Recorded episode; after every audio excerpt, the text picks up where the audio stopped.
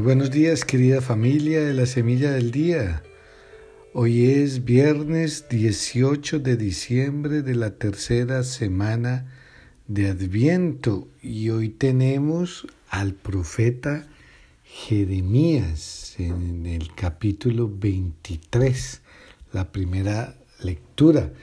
Nos pronuncia una profecía llena de esperanza Dios tiene planes de salvación para su pueblo a pesar de las infidelidades. Y le promete un rey nuevo, un vástago o un retoño de la casa de David.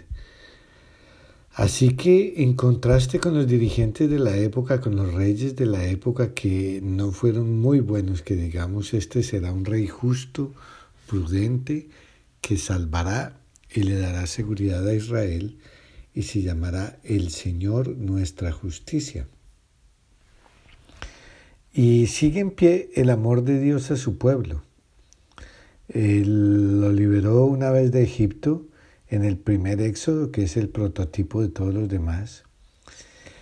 Pero es igual la, la intervención, igual de famosa la intervención de Dios cuando los libera de, Babilonia y los hace volver a Jerusalén. Este destierro es muy importante porque eh, termina con el nacimiento de Cristo y, y, muestra cómo la historia de salvación va adelante a pesar de las debilidades continuas del pueblo pero siempre triunfa la fidelidad de Dios. Y hoy tenemos el Salmo 71 que canta al Rey ejemplar. Eh, ven Señor, Rey de justicia y de paz. ¿Y qué es lo que hace? Es, el rey ejemplar es el que gobierna con justicia, el que escucha los clamores de los pobres y oprimidos y sale en su defensa. La situación es que ninguno de los reyes del Antiguo Testamento cumplió esas promesas.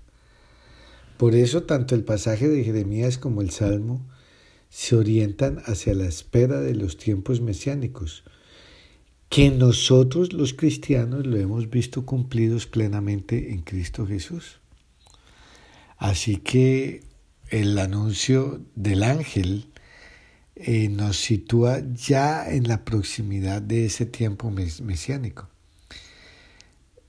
Y la interpretación que eh, hacen los, los especialistas sobre esta escena de hoy, Mateo 1, 18 al 24, sitúa a José en una, digamos, en una luz más amable no es que él dude de la honradez de María.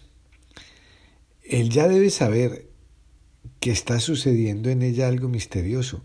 Lo que pasa es que no lo entiende bien. Y precisamente el no comprender bien es lo que le hace dar dudas. ¿Debo seguir al lado de María? ¿Es digno intervenir en el misterio? Pero es el ángel el que le asegura que el hijo que, a María es obra del Espíritu.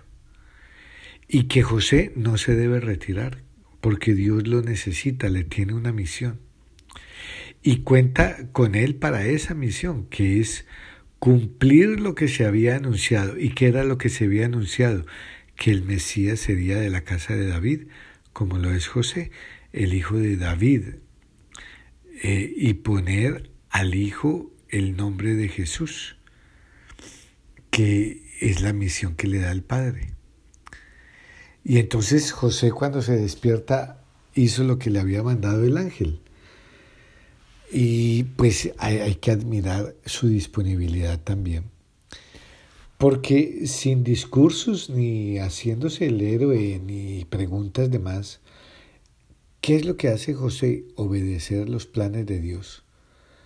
Por sorprendentes que sean, él amaba profundamente a María y ahora sabe que ella ha sido escogida para algo muy importante. Y José acepta esa paternidad tan especial. Y de esa manera Él colabora en los inicios de la salvación mesiánica, los inicios de la venida del Dios con nosotros. ¿Qué es lo que hace José? Él le deja el protagonismo a Dios. Es que el Mesías no viene de nosotros, viene de Dios y es concebido por obra del Espíritu Santo. Así que la alabanza que se hizo a María, feliz por tú porque has creído, se puede extender también a este José, que por eso se le llama el justo, porque es un hombre que verdaderamente vivió de la palabra de Dios. Ciertamente la pregunta para nosotros surge inmediatamente y acogemos nosotros así los planes de Dios. Eh, la historia de la salvación continúa hoy también. Y este año Dios quiere llenar a su iglesia y al mundo entero de la gracia de la Navidad, que es una gracia siempre nueva. Y nos quiere salvar en primer lugar a cada uno de nosotros de nuestras pequeñas o grandes esclavitudes, de nuestros egiptos o de nuestros destierros. De hecho, durante todo el adviento es lo que nos ha estado haciendo, llamando, invitándonos a una esperanza activa, urgiéndonos a que preparemos los caminos de su venida. Él nos acepta a nosotros. Ahora nosotros tenemos que aceptarle a Él y salirle al encuentro. Y y lo mismo que hicieron los profetas en el Antiguo Testamento, ahora es José el que nos encarga que nosotros seamos los que anuncien para los demás la buena noticia, que seamos heraldos de esa noticia, que nos llena de alegría a nosotros. Y la idea es que colaboremos en la salvación. Eh, somos cooperadores de la verdad.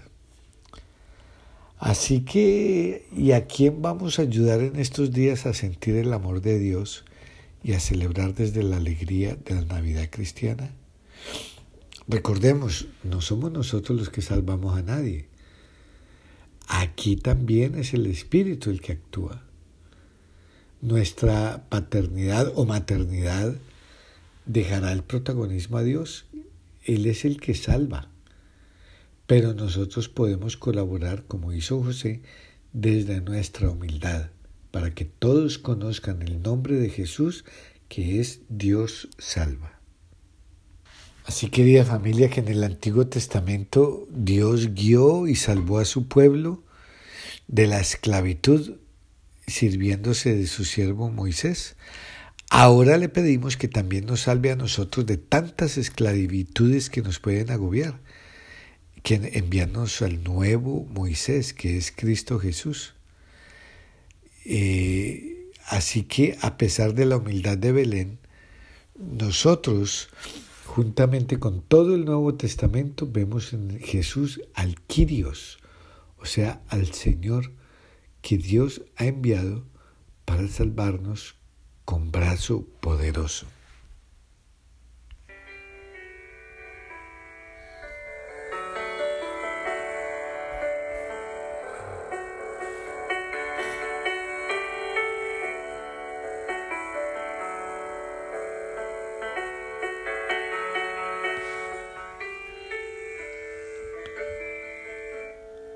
Señor nuestro, que guiaste a tu pueblo por el desierto y le diste la ley a Moisés en el Sinaí, ven a redimirnos con tu poder.